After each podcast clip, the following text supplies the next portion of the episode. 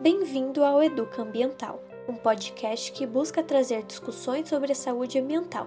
Eu sou a Giovana e vou apresentar o episódio de hoje. Imagine uma casa localizada próxima a uma fábrica que emite diversos gases. Consequentemente, o clima é mais quente do que o normal. Além disso, o rio próximo ao local contém vários resíduos, móveis, eletrodomésticos e lixo. Na unidade de saúde mais próxima já foram contabilizados diversos casos de doenças infecciosas. Agora, imagine uma casa localizada próxima a um parque, o qual possui uma pista apropriada para caminhadas. Nas calçadas existem diversas árvores plantadas.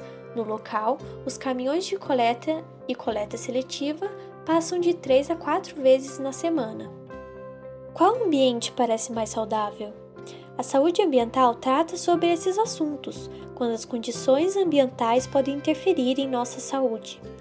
De acordo com a Organização Mundial da Saúde, OMS, saúde ambiental são todos aqueles aspectos da saúde humana, incluindo a qualidade de vida, que estão determinados por fatores físicos, químicos, biológicos, sociais e psicológicos no meio ambiente.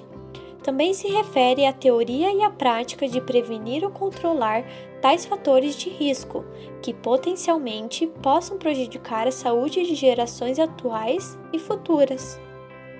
A educação em saúde ambiental contribui, por meio da mobilização social e comunicativa educativa, para a transformação e promoção da consciência dos cidadãos, incentivando a sustentabilidade socioambiental. Segundo a Organização Pan-Americana da Saúde, em 2015, em todo o mundo, 5,9 milhões de crianças menores de 5 anos morreram devido a doenças que são causadas, ao menos parcialmente, por algum fator do ambiente. Sendo assim, fica claro que doenças podem ser evitadas através da educação em saúde ambiental e redução de perigos ambientais, como a falta de saneamento básico, serviços de higiene, poluição da água, ar, entre outros. Uma das preocupações que se encaixam na saúde ambiental é o descarte correto de medicamentos.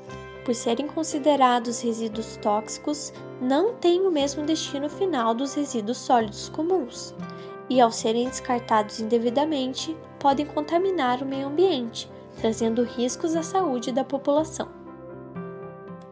A população deve ser informada em como deve ser o descarte correto. É aí que o farmacêutico entra, tendo o papel de orientar quanto aos riscos de descarte inadequado desses produtos, levando em consideração sua atuação em ações relacionadas à educação e saúde, por meio da comunicação com a população quanto aos medicamentos. Para saber mais sobre o assunto, nos acompanhe nas redes sociais do projeto e fique atento aos próximos episódios.